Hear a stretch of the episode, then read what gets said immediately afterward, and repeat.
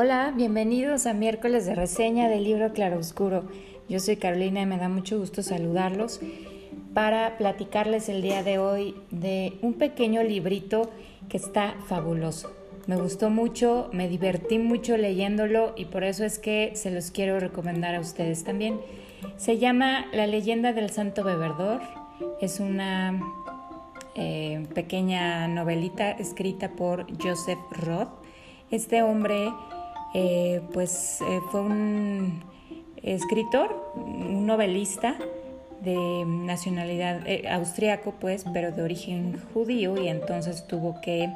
salir, es parte de la generación de, aquellas, de aquellos judíos que fueron exiliados por causa de la guerra. Él murió en París en 1939, ahí estuvo pues los últimos años de su vida y precisamente esta eh, historia ocurre en París. Pero bueno, es la primera obra que yo leo de él y pues eh, comprendo por qué es considerado uno de los mejores escritores del siglo XX Em, centroeuropeos y bueno, particularmente también acerca de, del tema de, pues del exilio, de los judíos y todo esto, ¿no? Eh, bueno, pues obviamente pues tiene su, su, influencia francesa. Les digo que esta historia,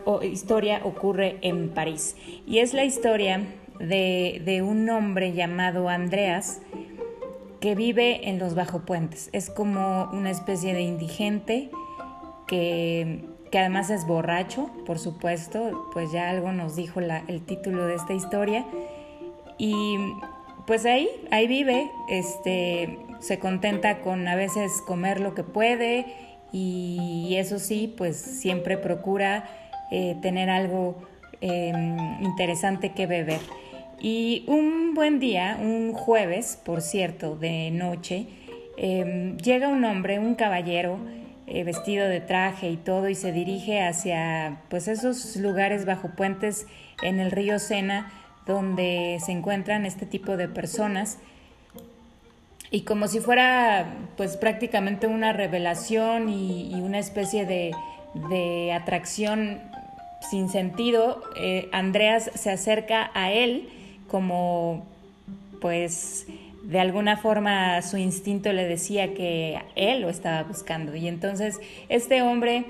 trajeado y caballeroso llega y le cuenta que, que, tuvo una reciente conversión al cristianismo y que, y que, entonces él está comprometido con hacer pues algunas buenas obras. Así que le ofrece pues darle, regalarle 200 francos. Em, pues a cambio de nada, ¿no? Simplemente como para hacer una caridad. Pero Andrea siendo un hombre, pues sí, eh, mm, pues digamos que indigente y borracho, pero de ninguna manera falto de honor, él le recibe sus, sus 200 francos con la promesa de que se los va a restituir. Pero este hombre, eh, caballero misterioso, pues no quiere que se le devuelva ese dinero, pues él está haciendo una caridad, así que lo que, lo que acuerdan es que para restituir ese dinero y darle cumplimiento al honor del cual es poseedor Andreas, pues lo va a devolver a Santa Teresita de la iglesia no sé qué. Em, pues llegado el, momento, se le va a entregar al párroco y de esa manera este hombre misterioso, caballeroso, se, sentirá o se dará por bien pagado. Y bueno, pues entonces em, Andreas acepta este, este acuerdo y pues bueno, pasa, desaparece este hombre, no se lo vuelve a encontrar jamás y, sucede que pues em, este hecho pues un poco impacta la vida de, de, Andreas porque bueno inmediatamente dice pues qué haré con él pues necesito festejar y lo primero que hace es que se acerca pues a un, a un restaurante cercano en donde pues por supuesto ya que lo conocen y pues pide de comer come hasta saciarse pero principalmente a lo que va también es a beber. Y em, parece, desde el principio nos muestra cómo este hombre pues parece que se la vive en la jarra, o sea, de, su consumo tal de alcohol, al siguiente pasa muy poco tiempo y entonces como que siempre mantiene ese nivel etílico que le hace a una persona sentirse em, pues así como, como en las nubes un poquito, como que también te hace sacar eh, o desinhibir aquellas, aquellas em, reacciones o aquellas conductas que pues quizás sobrio, sobrio no tendría. Y está muy chistoso porque en el prólogo, este, eh, ahorita les digo quién hizo el prólogo, se me fue así, Carlos Barral. En el prólogo, Carlos Barral dice, yo no me explico cómo viven la vida aquellos que nunca, que nunca beben, porque ellos jamás van a entender la vida en su plenitud, ya que nunca sabrán lo que es ese estado precisamente en el cual eh, pues se te abre un mundo de posibilidades solo por el hecho de que tomaste algo y eso cambia pues ahora sí que tu forma de ver las, cosas, tu forma de ver el mundo. Y, es verdad, digo, que, hay sus, que, se puede discutir y que podemos llegar a conclusiones en que a veces pues no es tan buena idea o, hay situaciones en las que eh, te hacen más mal que bien, pero definitivamente estoy de acuerdo con Carlos Barral en cuanto a que eh, es una experiencia que pues todos deberíamos tener. El, el hecho de que de que aprendas incluso a conocer cómo reacciona tu cuerpo ante ciertas sustancias, ¿no? Y no digo que, por eso hay que tomar alcohol o, o, drogarse, etcétera, que no se me malentienda, no es lo que quiero decir, pero sí, si de alguna forma em, hay algo que, que, te gusta y que disfrutas, em, creo que vale la pena simplemente que proceses el hecho de cómo te hace sentir, ¿no? En fin, ya para no hacerme más bolas y que después digan que, yo ando promoviendo el alcoholismo y, la drogadicción,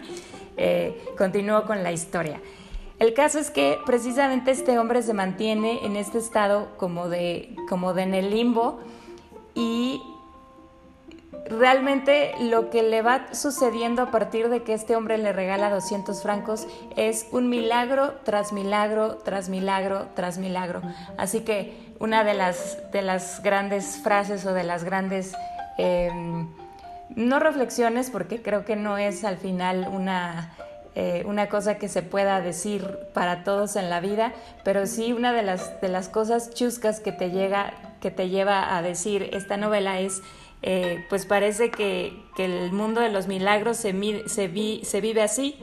en, el punto en el que las, el nivel de alcohol que tengas en la sangre. Y entonces, pues le pasa que, que encuentra este hombre, entonces come y entonces bebe y al día siguiente pues sigue teniendo un poco de dinero y entonces vuelve a repetir las mismas cosas, de repente considera que eh, se ve en un espejo y entonces dice, bueno, quizá debo de hacerme algún corte de cabello, debo de hacer esto y aquello. Y con cada eh, eh, decisión que va tomando le van sucediendo cosas muy fortuitas en donde ya a punto de acabársele el dinero, surge una nueva situación que, le restituyen el, el importe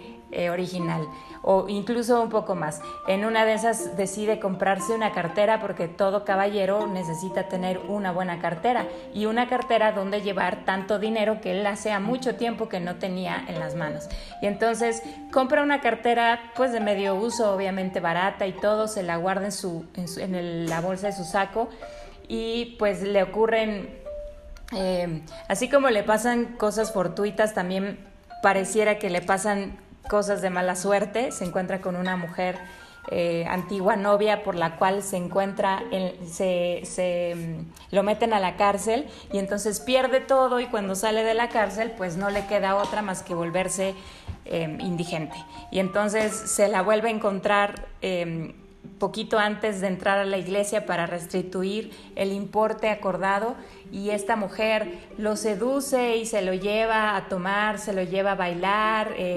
Se aprovecha de, él, se lo lleva a comer y entonces pues em, el importe de los 200 francos que le iba a devolver a Santa Teresita, pues los desacompleta. Y entonces, híjole, este se vuelve a afligir porque dice, ay, ¿cómo me dejé embaucar por esta mujer que me hizo tanto daño? Y entonces... Eh, recuerda que, o bueno, siente de pronto en su, la bolsa de su saco que trae la cartera que se compró y entonces resulta que abre esa cartera y ahí hay más dinero y mucho más dinero del que tenía eh, antes de que, de que lo embaucaran y, y, los 200 francos que ya iba a devolver. Y resulta que después va a un,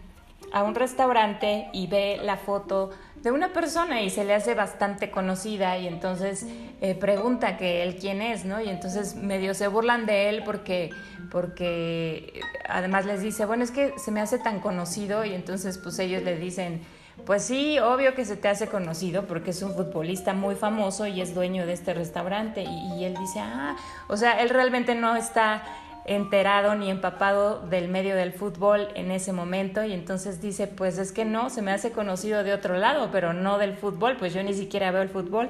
Y sí, resulta que ser que es un compañero antiguo de escuela, que es bastante rico, va a buscarlo, se encuentran, se reconocen, reviven viejos tiempos y este hombre le regala ropa, un traje. Y entonces, pues les digo, muchos eventos como esos le van sucediendo. Eh, consigue accidentalmente trabajo y luego se queda sin ese trabajo y luego se encuentra con otro amigo que se lo lleva a tomar y otra vez y, se queda sin dinero, pero después sucede otra cosa y vuelve a tener dinero y así se, se la va pasando eh, entre entre diferentes situaciones, que la verdad que la forma en la que está escrito es tan, es tan fácil leerlo, es tan chusco, es tan eh, disfrutable, porque además maneja, pues imagínense, un lenguaje pues de antes del, por ahí del, de 1920, en fin, que es muy formal, que es muy, muy, también muy tipo cuento, y, y hace que la lectura sea verdaderamente Em, pues especial, ¿no? Y fantástica y logra que, tú te conectes con este hombre que además pues em, muchos dicen que, que, es un poco eh, em, Joseph, Joseph Roth ahí como representado no, no porque realmente él haya sido un indigente ni nada, sino porque representa muchas cosas de su historia, ¿no? Pues esto ocurre en París, él era un hombre, pues, si no alcohólico, pues bastante bebedor. Eh, mm, yo creo que no hay ningún escritor que no lo sea, ¿eh? y medio adicto a mil cosas, porque este, realmente los escritores, al ser muy bohemios, al ser muy melancólicos y todo, como que siempre son como allegados a a, este tipo de, ambiente bohemio donde por supuesto hay pues seguramente el cigarro, seguramente el alcohol por lo menos, ¿no? Ya no, sé qué, otras sustancias quizá este, frecuenten, pero por lo menos esto. Y hay una gran frase en el libro que es, em, no les puedo decir el final, final, pero, pero dentro de la parte final este hombre anhela,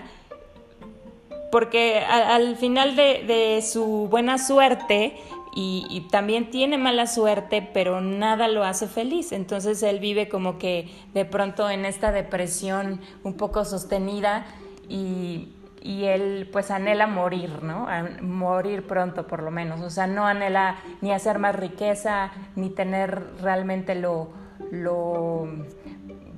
eh, pues a lo mejor las comodidades que, cualquiera de nosotros podríamos desear y que no, no, tuvieras que preocuparte por absolutamente nada, sino que pues él dentro de todo estaba bien como estaba, ¿no? Sin tener a lo mejor más ropa con que cambiarse, sin tener realmente una cama donde dormir, sin tener un baño tal cual, él se lavaba la cara y las manos y todo pues ahí, a orillas del río y realmente no, no ansiaba absolutamente nada más. y, todo este dinero que le fue llegando, pues lo, se lo consumió, se lo comió, se lo bebió, lo compartió también con otros, sí cumple su promesa, pero al final pues eh, él eh, finalmente dice, denos Dios a todos nosotros bebedores tan liviana y hermosa muerte, es decir, quizá en una de esas dormirte, eh, quizá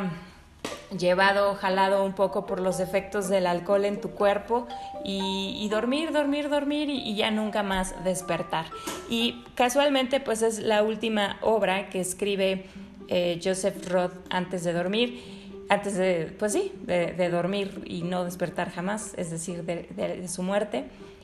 Y, este, y es verdaderamente está muy padre, yo se las recomiendo, este, lo leen muy, muy rápido, o sea, son poquitas son poquitas eh, páginas, como 140 páginas, y, lo leen pues bastante fluido y créanme que eh, sin duda les va a dejar una excelente eh, sabor de boca. Y pues ojalá, ojalá lo quieran buscar, ojalá lo quieran leer y nos platiquen qué tal les pareció. Muchas gracias por escucharnos y nos escuchamos en la próxima.